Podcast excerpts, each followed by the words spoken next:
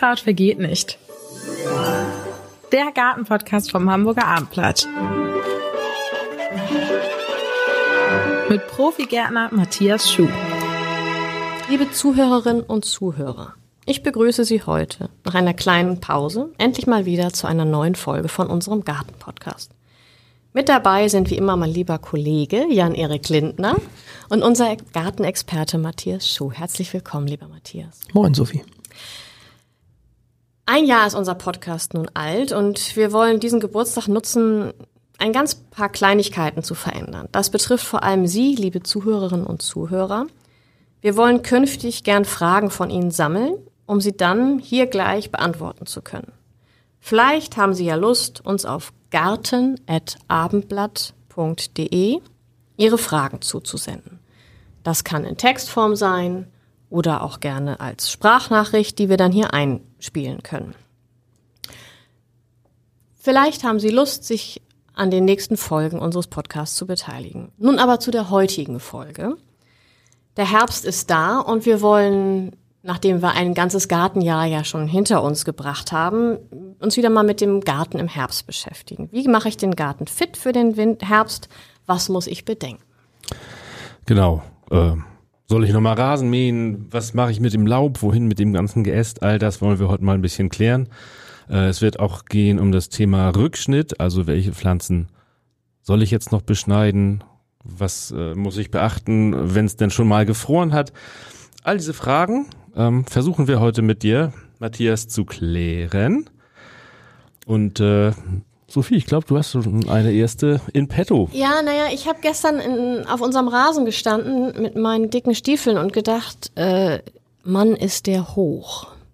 Ich habe es irgendwie verpennt, verschlafen, ihn rechtzeitig vielleicht noch mal zu mähen. Und dann habe ich gedacht, naja, du triffst ja morgen Matthias, frag ihn doch mal, ob es jetzt noch richtig ist zu mähen weil es gibt ja irgendwie immer so die Ansage zu spät lieber nicht. Lasse ich ihn so hoch? Tue ich ihm damit einen Gefallen oder gehe ich noch mal ran? Tja, um dich zu beruhigen, äh, du hast auf jeden Fall nichts falsch gemacht. Also das ist ja auch immer wichtig im Garten, dass wir nichts falsch machen oder nicht irgendwie ein, ein schlechtes Gefühl haben, wenn wir uns im Garten irgendwie bewegen und irgendwas machen oder nicht machen. Ja, und beim Rasen, ja, da gibt's auch wirklich nicht richtig und falsch. Es ist so, wenn du das Gefühl hast, dein Rasen ist zu lang und du willst den im Winter doch noch irgendwie nutzen, um da vielleicht noch mal Ball zu spielen oder mit den Kindern was zu machen oder dich da aufzuhalten oder vielleicht auch mal beim Lagerfeuer im Winter oder was weiß ich da noch mal den Rasen zu nutzen, dann sollte der natürlich nicht zu lang sein, so dass du dich da noch bewegen kannst, ohne dass du nasse Füße oder nasse Hosen bekommst. Ähm, das ist auf jeden Fall klar. Also ökologisch gesehen würde ich sagen, ist ein langer Rasen immer gut. Ich wollte gerade sagen, der Unterschied ist ja, dass, ob ich ihn nutzen will für irgendwas oder was ist für den Rasen gut? Richtig, genau. Und für den Rasen, also für den Rasen selber ist so eine ganz große Länge auch nicht gut, weil sich dann über den Winter natürlich auch so dieses ganze, das längere Gras, was dann auch so ein bisschen abstirbt und das Laub, was da reinfällt, da bildet sich halt so eine, so eine organische Schicht, sage ich mal so, die in der Natur, wenn wir uns daran orientieren, ähm, ja auch immer da ist. Wenn irgendwo auf Wiesen oder äh, Flächen oder Wegrändern, wenn da Laub und abgestorbene Pflanzenteile liegen, dann ist da auch so eine Pufferschicht. Das schützt natürlich die ganzen Bodenlebewesen. Das schützt die die Larven und Käfer und Regenwürmer und alle, die sich da so äh, zu schaffen machen, schützt das natürlich total. Das ist also gut. Äh, aber für den, für den Rasen, für den Garten, zum Rausgucken aus dem Fenster oder zum Bewegen im Garten hat man ja doch vielleicht irgendwie ein anderes, ähm, ja, ein anderes Empfinden und, und andere Vorstellung. Von daher würde ich sagen, wenn dir der zu lang erscheint, dann mäh ihn doch einfach nochmal ab. Vielleicht nicht ganz so kurz, wie du das vielleicht im Sommer machen würdest, aber so, dass du die Spitzen und vielleicht so ein bisschen abgestorbene Pflanzenteile oder Laubblätter damit zu fassen kriegst. Aber eben auch ist ja auch ein bisschen Thema jetzt so, wenn der Frost naht, wenn es kalt wird, äh, möglichst nicht bei Frost. Das würde ich äh, möglichst vermeiden. Also einmal Spitzen schneiden, wie beim Friseur. So ähnlich, genau. Und beim Frost ist immer die Sache, wenn bei uns zu Hause ist es auch immer so, meine Frau und ich, wir sind da immer so ein bisschen hin und her gerissen. Ähm, wenn wir dann über den Rasen gehen, wenn es gefroren hat, dann knicken ja quasi die kleinen ähm, Grashalme ab und brechen und, und werden schwarz. Und du siehst halt diese Fußspuren noch bis Weihnachten und darüber hinaus. Und deshalb sage ich dann immer meiner Frau oder den Kindern, nicht rüberlaufen, wenn es gefroren hat, da sieht man halt die Spuren. Das ist natürlich wieder ein bisschen spießig von mir. Ähm, in der Natur ist es auch so, dass der Fuchs oder der Hase oder sonst wer auch über irgendwelche gefrorenen Flächen läuft, da ist es auch in Ordnung. Aber beim Garten ist man ja manchmal so ein bisschen penibel und der Rasen ist ja immer so ein ganz spezieller Fall, wovon penibel und spießig sein. Und von daher, wer darauf achten möchte, dass der Rasen im Winter grün bleibt und einigermaßen ansehnlich ist, der sollte also nicht bei Frost da drüber laufen oder beim Rasenmäher bei Frost da drüber fahren. Das gibt hässliche Spuren. Ich ähm, muss noch mal einhaken hier. Äh, mein langer Rasen hatte auch ziemlich viele Blätter obendrauf. Hier und da, natürlich genau da in der Nähe der großen Bäume. Mhm. Dann dachte ich so, hm, wenn ich jetzt irgendwie mit dem Meer rübergehe, habe ich auch gleich die Blätter weg. Hat ja auch noch einen ähm, Effekt oder sind die vielleicht gar nicht so schlecht für den Rasen? Also ich weiß, dass Eiche, glaube ich, nicht gut ist, weil schlecht vergeht, wenn das da zu dick drauf liegt. Aber es war so ein ganz gleichmäßiger Teppich, der jetzt irgendwie mir nicht zu dick und, und, und faulig sozusagen daherkam. Mhm. Wäre das nicht also ist es eher schädlich oder ist es eher hilfreich? Also ein paar Blätter ein paar Blättchen auf dem Rasen sind wirklich nicht schlimm. Die vergehen in der Regel Eichen und, und ähm, Buche zum Beispiel oder Kastanie oder Walnuss. Das sind so Blätter, die relativ schlecht vergehen. Sind hart irgendwie. Sind hart dick, und ne? hartnäckig und kennen wir auch vielleicht vom Komposthaufen, kommen wir vielleicht nachher ja. auch noch drauf zu sprechen, was ist mit dem Kompost und mit dem Laub. Ähm, die vergehen relativ schlecht, aber wenn man zum Beispiel Laub von Linden hat oder von Birken oder auch von Obstbäumen, die vergehen relativ schnell. Also wenn da so ein paar liegen bleiben, dann sind im Frühjahr, also nach dem Winter, sind da kaum noch welche zu sehen. Die haben sich die Bodenlebewesen, also gerade die Regenwürmer, die auch im Winter Winter relativ aktiv sind, haben sich die dann schon in die Tiefe gezogen und die verarbeitet und zu, zu Dünger quasi für den Rasen verarbeitet. Das also gut.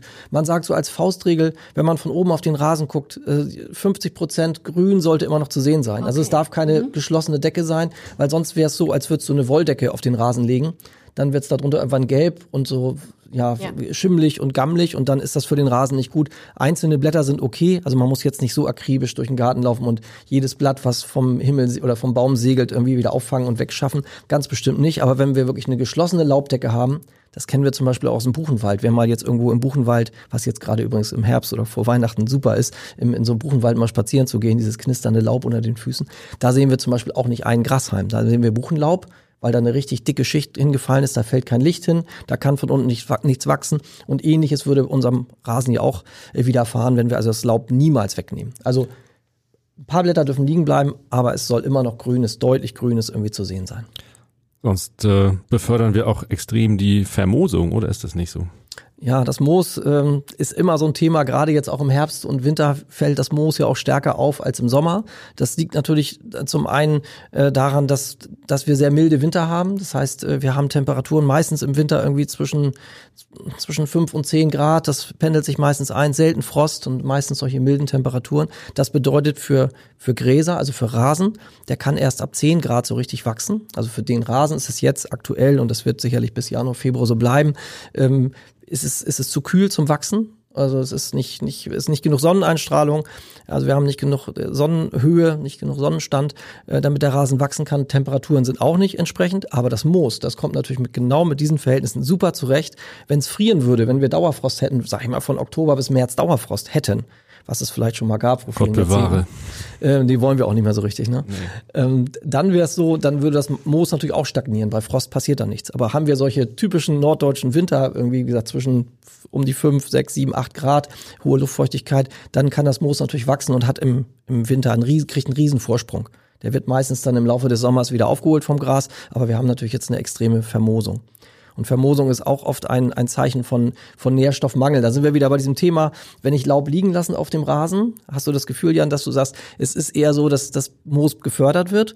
Wiederum ist es so, dass durch Laub natürlich zusätzliche Düngekraft in, den, in die Rasenfläche kommt. Und Dünger ist immer ähm, ja dem Moos nicht zuträglich, sage ich mal so. Also wer seinen Rasen regelmäßig düngt oder Laub liegen lässt oder organische Masse zulässt, hat weniger Moos. Wer seinen Rasen äh, mit dem Auffangkorb den Rasen entnimmt, also Nährstoffe immer entnimmt, der hat eher viel Moos. Also das ist immer ah, okay. so ein, ja, da ist immer wieder Thema Rasen und Moos und lasse ich das zu oder lasse ich es nicht zu. Wer es einfach und pflegeleicht haben will, lässt das einfach so und ich sage meinen Kindern immer, dem Fußball ist es egal, ob da über Moos oder über Gras rollt, ähm, aber wer das wirklich akribisch sauber mit Gräsern besetzt haben will, der muss auch den Rasen düngen und, und vielleicht das Moos auch mal durch, durch irgendwelche Aktionen so ein bisschen zurückdrängen. Wie hältst du es äh, unter Hecken? Entnimmst du da das Laub oder lässt es liegen? Also äh, bei mir ist da so die, die, die Hauptlaub, äh, Ecke eigentlich immer. Und Das weht da so hin, ne? Das weht dann gerne dahin, hängen. genau. Also gerade jetzt, nachdem wir die vielen Stürme hatten. Ja, ich denke mir immer, Mensch, für die, für die Igelchen und Co. ist das ja gar nicht verkehrt, wenn ich es liegen lasse, aber. Ja, ist immer, immer schwierig. Dieses, auch dieses Wort, was wir jetzt ja heute behandeln, auch so dieses Winterfest machen vom Garten. Das war ja vor Jahrzehnten so. Das Winterfest bedeutet immer alles wegräumen, was irgendwie durch die Gegend wehen kann, alles abschneiden, was irgendwie äh, Schaden anrichten kann oder was mir nicht so gefällt. Und heute sind wir da natürlich irgendwie anders drauf. Also wir wollen zwar hier in dem Podcast immer so das alte Gärtnerwissen hochleben lassen und, und äh, äh, nochmal zelebrieren, aber die Zeiten haben sich eben auch geändert. Also ich weiß von meinen Großeltern, Eltern hieß es immer, Winterfest machen bedeutet alle Beete laubfrei machen. Ähm, Beete, wo man irgendwie Sommerblumen hatte, mussten auch noch mit, mit Tannenreisig abgedeckt werden, so ähnlich wie auf dem, auf dem Friedhof mit so Grabstellen. Also Die Blumen wurden doch auch rausgepflanzt. Ich sehe das immer noch bei uns auf dem Dorf, dass die ja. rausgepflanzt werden und im Keller verbracht werden Genau, und sowas, so weiter. genau. Kommen wir vielleicht auch noch mal gleich zu, so ein bisschen, was Ja, ja. winterhart ist oder was nicht oder was reingeholt werden muss. Ähm, und heute haben wir auch so eher, glaube ich, bei den meisten ist es so dieser ökologische Aspekt, der ja vor Jahrzehnten keine Rolle spielte. Da hat man, wollte man einen ordentlichen Rasen haben und vernünftige Beete, repräsentative Gärten. Wenn die Nachbarn vorbeigingen, hatte das akkurat und ordentlich auszusehen. Und da gehört natürlich auch das Laub wegnehmen unter den Hecken oder gehörte immer dazu. Und, und heute sehen wir es natürlich ein bisschen anders und wissen, wenn Laub liegen bleibt, wie in der Natur, im Wald holt ja auch keiner das Laub raus, äh, dann tut das der Sache, ist das der Sache dienlich. Also die, die äh, Bäume produzieren Laub. Ähm, diese, dieses Laub hat viele wichtige Inhaltsstoffe, Mineralien und so weiter. Die vergehen wieder im Boden und der Baum oder die Hecke düngt sich im Grunde selber. Und jahrzehntelang haben wir das Gegenteil gemacht. Wir haben quasi den Hecken, den Bäumen, den Sträuchern die Nährstoffe entnommen, indem wir das alles rausgehakt haben und haben uns dann im Gartencenter Dünger gekauft und haben den wieder unter die Pflanzen geworfen. Ne? Und die Natur kann das ja im Grunde alleine. Also es muss aber jeder so schauen, wie, wie er es ertragen kann. Also aus ökologischer Sicht ist Laub liegen lassen immer gut, auch unter den Hecken. Viele nervt es natürlich, wenn du jetzt sagst, Jan, du machst es, du fegst es quasi unter die Hecke, vom Rasen runter unter die Hecke, dann liegt da ein bisschen mehr. Haben wir dann so eine trockene Frostsituation und ein bisschen Ostwind, dann weht ja das ganze Laub, was du mühselig unter die Hecke gekratzt hast, auch wenn es dem Igel vielleicht gut tut, weht zurück auf die Rasenfläche, auf die Beetflächen und dann ärgert man sich wieder. Ne? Also so richtig und falsch So hat man immer was zu tun im Winter. ja, das ist so doch hat man herrlich. immer was zu tun und das ist ja auch so. Und das ist, Mehrfach das Laub wieder zurück. genau. Und das ist ja irgendwie so auch ganz witzig zu gucken, wenn der Nachbar sich Mühe gegeben hat und alles freigekratzt hat. Oh ja, immer so dieses über den. Gartenzaun gucken, wie haben's die anderen gemacht und dann, naja, dann äh, wird ja manchmal auch beäugt, wenn du jetzt deins nicht wegmachst, dein Laub, und der Nachbar hat das aber ordentlich gemacht, es dann sagt er zu dir. Mensch, warum habt ihr denn das Laub nicht weggemacht? Äh, das fliegt das zu mir rüber und das, das wird natürlich auch immer so ein bisschen Diskussionspunkt bleiben und das finde ich eigentlich auch schön, solange man sich nicht äh, richtig behagt und streitet, solange man da sachlich diskutiert und Erfahrungen austauscht, finde ich das immer gut. Das stimmt.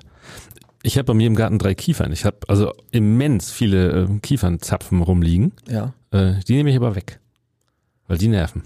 Die, die nerven dich beim, beim Rumlaufen, weil du da Fuß Ja. drauf trittst und, Ja. und beim im Rasenmäher dann klödert's unter der Kiste ordentlich und so. Ja, kann ich verstehen. Also würde ich auch machen, weil das ja, also die Nadeln sind das eine, die ja auch immer runterfallen. Man spricht zwar von immergrünen Gehölzen, Nadelgewächsen, Koniferen, aber die bleiben ja auch nicht zehn Jahre da dran, sondern immer nur ein, zwei, drei Jahre und dann fällt jetzt auch im Herbst, im Winter doch eine Menge Nadelzeug irgendwie raus, aber das vergeht auch in Teilen.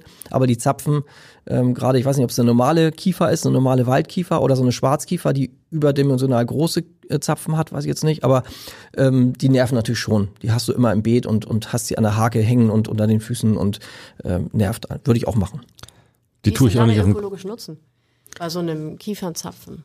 Naja, das ist organische Masse, die vom Baum Aber fällt. braucht den irgendein, nimmt den irgendein Tier als Nahrung? Eichhörnchen. Das, ja, ich, das, ich meine Spechte. auch, ich hätte ein Eichhörnchen damit rumlaufen sehen. Ähm, deswegen frage ich jetzt, wenn nur gut, ein paar bleiben ja eh immer liegen, aber Ja, also man kann das ja ähm, beobachten an den Zapfen, also wenn man die Lust hat und, und, und äh, wenn man das lästige Laubhaken und äh, Garten Winterfest machen irgendwie nutzen will, äh, kann man sich auch diese Zapfen mal genau angucken.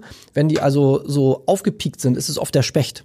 Also der Specht holt sich die und oft findet man, habt ihr vielleicht auch, oder du hast gesagt, du hast Eichen im Garten, Ja. ähm, dann siehst du vielleicht manchmal unter Eichen eine ganze Handvoll Kiefernzapfen, wenn ihr Kiefern in der Nähe habt.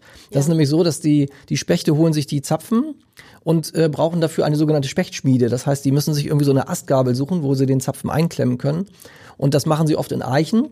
Und dann findet man unter Eichen ganz viele Kiefernzapfen. Und das ist mit, für Kinder immer interessant, zu sagen, guck mal, hier ist eine Eiche und ganz viele Kiefernzapfen. Und dann picken die die auf und holen diese Pinienkerne sind es ja im Grunde, also äh, Pinien sind ja Kiefern, holen diese Kerne dort raus und ernähren sich davon. Also hat schon einen ökologischen Wert. Du musst auch diese Kiefernzapfen nicht von deinem Grundstück äh, bringen. Du kannst sie ja irgendwo in die Ecke werfen, wo sie nicht stören oder irgendwie in ein Staudenbeet oder unter einer Hecke oder Richtung Komposthaufen, äh, so dass die also nicht das Grundstück verlassen müssen, aber einfach diese nervigen äh, Zapfen halt unterm, auf der Rasenfläche einfach weg sind, damit sie dich nicht, nicht stören und behindern. Mir fällt gerade ein, wie stehst du eigentlich zum Laubbläser? Man hört das jetzt immer nö, überall. Ja. Soll ich mal was sagen, was aber geheim, Kurz- was aber geheim bleiben muss? Ganz kurz wir und haben schmerzlos. auch, wir haben auch einen. und? Also wir, Wo nutzt du ihn denn? wir nutzen ihn im Grunde wirklich nur bei den befestigten Flächen, also bei den, ich sag mal, bei der Einfahrt Bei der Auffahrt oder, oder so, Auffahrt ne? oder so, Ja. wo, wo, also ich sag mal, man schiebt ja auch, oder ist ja auch verpflichtet, Schnee zu schieben vor der Haustür. Und beim Laub ist es ja ein bisschen so ähnlich, wenn der Briefträger kommt oder wenn jemand an die Haustür kommt, soll ja auch nicht da so eine glitschige, riesige ne? Laubschicht Genau, sein. genau. Und dann huschen wir da schon mal rüber. Aber jetzt auch gerade diese Laubsauger gibt's dann ja auch, wo wo Laub aufgesaugt wird und dann zerhäckselt wird und ähm, sämtliches Getier da auch mit klein gehäckselt wird. Gut, das passiert beim Rasenmähen ehrlicherweise auch. Ähm, ja, da muss jeder so seine Schiene finden, aber ähm, dass, ich, dass wir jetzt stundenlang durch den, durch den Garten fegen, damit so ist es nicht. Aber wir haben tatsächlich auch einen, muss ich mich ja mal outen. Ja, ist okay, weil vielleicht genau für den Zweck zu sagen, okay, das, was ich frei halten muss, dafür nutze ich ihn. Und auf dem Rasen und äh, in dem wirklichen Ökosystem sozusagen nutze ich ihn. Genau, also eigentlich nur um die, die Verkehrswege, nenne ich es jetzt mal auf dem eigenen Grundstück, also die Einfahrt, die, die Hauszugang, dass man das einfach mal schnell und in, in drei Minuten kurz wegpusten kann. Gut, wenn es windig ist, ist es auch in der nächsten halben Stunde wieder da, aber äh, um das so ein bisschen frei zu halten und, und äh, aber nicht durch die, um durch die Staudenbeete zu fegen und jedes Blatt jetzt aus dem Garten irgendwie zum Nachbarn rüber zu fegen oder sonst wohin, ähm, das tut nicht notwendig. Sag mal, ich habe meinen Vater dabei erwischt, wie der die Hortensie, die große Hortensie beschnitten hat. Ja. Da wurde ich ein bisschen fühlensch, weil ich hatte gelernt, meine ich von dir, ist jetzt nicht so angesagt. Ja, da muss man Kommen wir mal zum Thema Beschnitt. Ja, genau, grad Ist, so äh. Hortensie ist aber super, ein super Beispiel dafür. Also ich werde jetzt auch äh, jetzt Ganz in der Zeit ganz häufig gefragt, äh, kann, soll ich das schneiden? Muss ich das? Kann man das? Ist das gut? Ist das schlecht? Und bei Hortensien ist es ein super Beispiel. Also gut, dass du es nennst. Ähm, es gibt da große Unterschiede bei den Hortensien. Es gibt einmal die sogenannten Ballhortensien, Bauernhortensien. Mhm. Das sind die, die man eigentlich am häufigsten hat. Da sollte man diese Blütenstände und alles, was da dran ist, über den Winter so stehen lassen, wie es ist. Auch wenn es juckt in den Fingern, das irgendwie auszuzupfen oder abzuknicken oder so, am besten so stehen lassen, wie es ist. Und wirklich erst im Frühjahr, nach den Eisheiligen, so ungefähr die Zeit, so Mitte Mai, wenn deutlich zu sehen ist, wo die Hortensie wieder austreiben möchte, dass man dann das Trockene vom Vorjahr irgendwie wegknipst oder ausschneidet oder wie auch immer. Das sind die alten Blütenstände und so braun gewordene Triebspitzen. Weil die Hortensie ist keine heimische Pflanze wie eine Eiche oder eine Birke. Die kriegt dann sozusagen so einen kleinen Winterschaden, also oben friert's oder trocknet's oder wie auch immer ein bisschen was ein. Das nehme ich aber wirklich erst im Frühjahr weg. Wenn ich das jetzt schon wegmache, dann äh, habe ich zwar vielleicht ordentlich, akkurat, aber dieser Winterschaden kommt natürlich dann zu meinem Schnitt, den ich jetzt getätigt habe, noch dazu. Also die verliert dann nochmal wieder 20 Zentimeter und das wäre halt schade und wahrscheinlich blüht sie dann im nächsten Jahr nicht. Das ist die klassische Hortensie, die die meisten haben. Dann gibt es aber auch Rispenhortensien. Und Rispenhortensien sind total unempfindlich, was den Schnitt angeht. Da Sind das die, wo die, die Blüte so ein bisschen, also die nicht rund ist, wo die Blüte so ein bisschen kegelig, Kegel- so ja, wie so ein gerade. Zuckerhut. Und oft sind die Genau. auch so, dass die sich, die blühen, die meisten sind klassisch weiß, Weiß, blühend genau. und verfärben sich dann oft so, so herbstfärbungsmäßig ins Rosa oder Violette oder so ein bisschen ins Grünliche, aber sind eher aus wie so ein Zuckerhut, so eine, so eine Spitze, so kegelig. genau so eine hat er. Genau, und die kann er jetzt wirklich auch runterschneiden. Also den ganzen Winter über. Das ist im Grunde wurscht. Die Okay. ist super unempfindlich und die hat auch den, die Eigenschaft, dass die am diesjährigen Holz blüht. Das heißt, du kannst die runterschneiden wie eine Kopfweide. Also da bleibt nichts übrig im Grunde, nur das Gerüst. Und die Pflanze, wie ein Sommerflieder zum Beispiel auch, treibt aus und am Ende des Triebes entsteht die Blüte. Und bei der klassischen Ball- oder Tellerhortensie ist das anders. Da brauchst du immer das mehrjährige Holz, damit eine Blüte gebildet werden kann. Also da muss man wissen, was man da vor sich hat. Also entweder erinnert man sich noch an den Sommer und sagt, okay, das war jetzt eine kegelige Blüte, dann äh, kann ich die runterschneiden, Rispenhortensie. Oder ist eben die andere, die man in Ruhe lassen soll.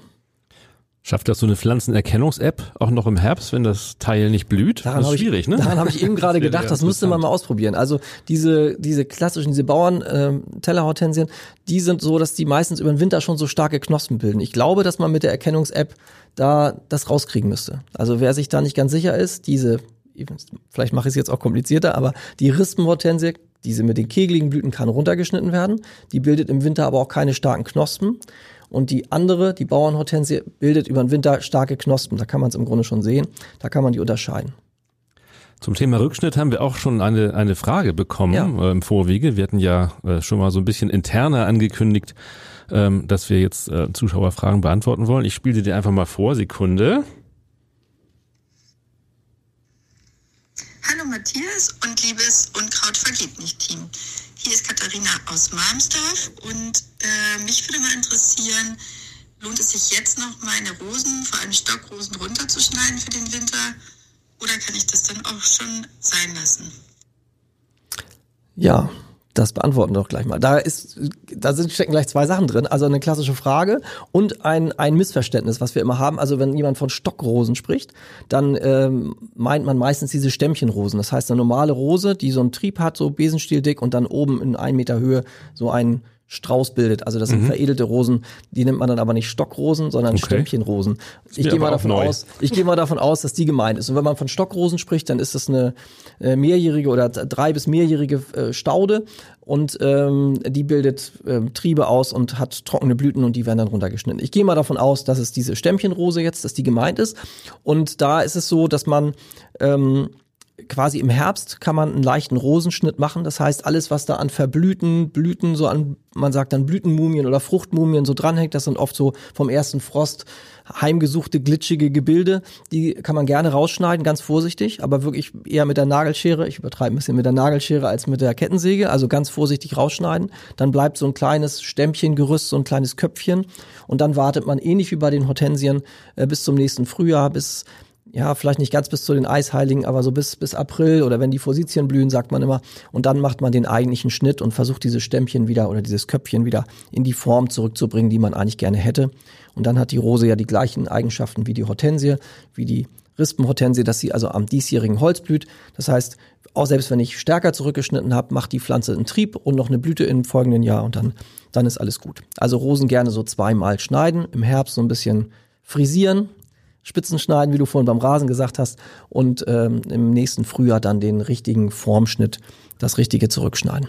Kannst du noch einmal zusammenfassen, welche sollten, welche Pflanzen sollen wir jetzt beschneiden und welche nicht? Mhm. Einmal kurz und knapp für unsere Leser. Genau. Also alles, was jetzt normale Sträucher sind, ob jetzt ähm, Haselsträucher, Forsythien, äh, Kolquizien, die ganzen Ziersträucher sollten im Grunde über den Winter so bleiben, wie sie sind. Die lässt man sind ja oft auch frühblühende äh, Gehölze, die also zeitig im Frühjahr äh, blühen. Da sollte man jetzt nicht dran rummanipulieren. Und was man eben äh, ein bisschen schneiden kann, sind zum einen diese sind normale klassische Hecken, die kann man im Grunde also immer schneiden, ob das jetzt Legusta oder Hainbuche, Rotbuche ist.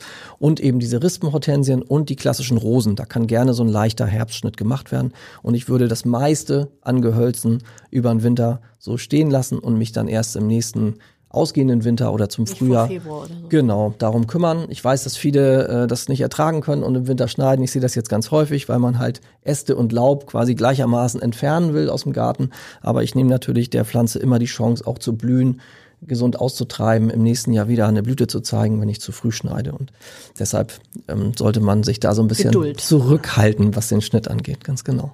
Dann kommen wir nochmal zu unserem letzten kleinen Mini-Themenkomplex, ähm, den Schutz der Pflanzen vor Ja. dem Winter. Letztes Jahr habe ich einige in Hanf eingepackt, weil ich irgendwas Ökologisches gesucht habe, wo ich sie schützen kann.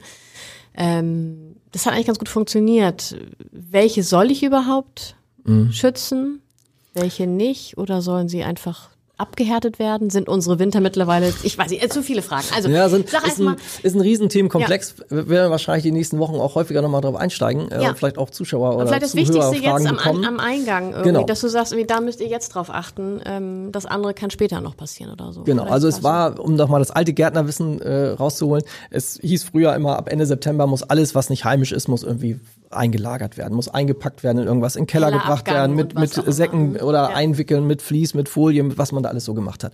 Und heute weiß man eben, vermutlich werden die Winter nicht mehr ganz so krass, wie das in den letzten Jahrzehnten der Fall war. Also das spielt uns im Grunde da in die Karten, was, was unsere äh, Pflanzen angeht. Und man muss da unterscheiden. Ähm, man kann nicht sagen, so die Kübelpflanze muss jetzt rein und, und äh, alles andere bleibt draußen. Es gibt da Riesenunterschiede. Und was eben überhaupt keinen Frost ab kann, da will ich jetzt mal ein paar nennen, Ja. äh, sind zum Beispiel die Pladenien. Das ist so eine klassische Kübelpflanze, so eine Schlingpflanze, blüht weiß oder, oder rot oder rosa in diesen Tönen.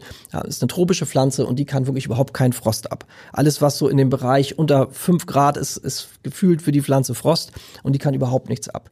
Ähnliches gilt zum Beispiel auch für, für unsere Geranien, also Pelagonien, die wir im Garten oder im, im Balkonkasten haben. Äh, die können nicht viel ab, aber ähm, wenn wir jetzt mal rausschauen, es sieht ja nicht so aus, als wenn wir eine Dauerfrostsituation bekommen. Von daher ähm, muss das nicht schon Ende September passieren, das ist ja auch schon gewesen, ähm, sondern man kann wirklich warten, bis Fröste angesagt werden und dann noch reagieren. Und ähm, für es gibt zum Beispiel auch ein paar Palmen, die man gerne mal so draußen stehen hat. Gibt es zum Beispiel eine Hanfpalme, die heißt zwar Palme und man hat das Gefühl, okay, die kann überhaupt nichts ab. Aber wenn man mal so Bilder sehen in der Tagesschau oder sonst wo, äh, dass es dann auf den Balearen geschneit hat oder sowas, da stehen auch solche Palmen unter Schnee, also die können wiederum ein bisschen was ab. Also man muss ein bisschen gucken, was habe ich da? Richtig klassische tropische Pflanzen können wirklich überhaupt keinen Frost vertragen. Alles, wie gesagt, im einstelligen Bereich ist schon gefährlich. Und alles andere, was so aus den Mittelmeergebieten äh, kommt, südlich der Alpen, ist eigentlich ja einigermaßen erträglich. Ich war äh, vor kurzem am Bodensee und äh, in Lindau und dann gibt's ja auch die Insel Mainau. Da stehen ja auch die kuriosesten Sachen, wo man denkt, das ist so dicht an den Alpen. Man kann die Alpen sehen und trotzdem ist das Klima dort so, dass da auch Bananenstauden im Winter draußen bleiben können und diverse Palmen. Also Kübelpflanze ist nicht gleich Kübelpflanze. Man muss sich wirklich damit ein bisschen mit beschäftigen ähm, und welche Schutz brauchen und welche ähm, früh reingeholt werden müssen und welche eben so ein bisschen mehr abkönnen. Deckst du was ab bei den Sachen? Also hast du oder oder holst du nur rein oder lässt draußen? Ja, also abdecken ist ähm, gerade bei Rosen wird das auch gemacht, bei diesen Stämmchenrosen, die wir Ja, eben beschrieben hatten. Diese, das wird so diese, eingepackt. Genau, Das sieht man das, jetzt auch öfter. da halte ich überhaupt nichts von, weil das ist, wenn das mit Folie gemacht wird oder mit einem Vlies, bedeutet das ja, ich will eigentlich was schützen. Und wenn ich dann irgendwann den ausgehenden Winter habe, wo wir eigentlich in den letzten Jahren die stärksten Fröste haben, dann ist es so, ich habe das eingepackt und die Sonne scheint da drauf, bei Frost vielleicht, und darunter wird es extrem warm. Ich habe also so ein kleines Mini-Treibhausklima und rege die Pflanze an, unter diesem Mantel auszutreiben und irgendwann muss ich die Decke ja mal wegnehmen. Ob das jetzt im März oder April oder Mai ist, irgendwann muss ich die wegnehmen und darunter, kennt ihr vielleicht auch, gibt es dann so kleine bei den Rosen so kleine, sehr stark gewachsene Spitzchen schon, die noch kein Licht bekommen haben, also sogenannte geile Triebe sagt man dazu. Und die sind natürlich dann extrem frostempfindlich. Also ich würde äh, Rosen oder ähnliche Sachen niemals oben schützen, wenn dann unten am, am, an der Wurzel. Also man kann da gern so eine Mulchschicht oder mal Laub, was du sagtest, Laub unter der Hecke rausnehmen und äh, unter die Rose legen. Das oder Kamelien zum Beispiel auch so ein Thema. Die sind oberirdisch gar nicht so empfindlich, wie sie aussehen. Ähm, das Problem ist eher der Bodenfrost und deshalb kann man gerne den Wurzelbereich so ein bisschen abdecken mit Mulch, mit Laub, mit Rasenschnitt und da ist der Pflanze eher mitgeholfen als dieses Einpacken am oberirdischen Bereich.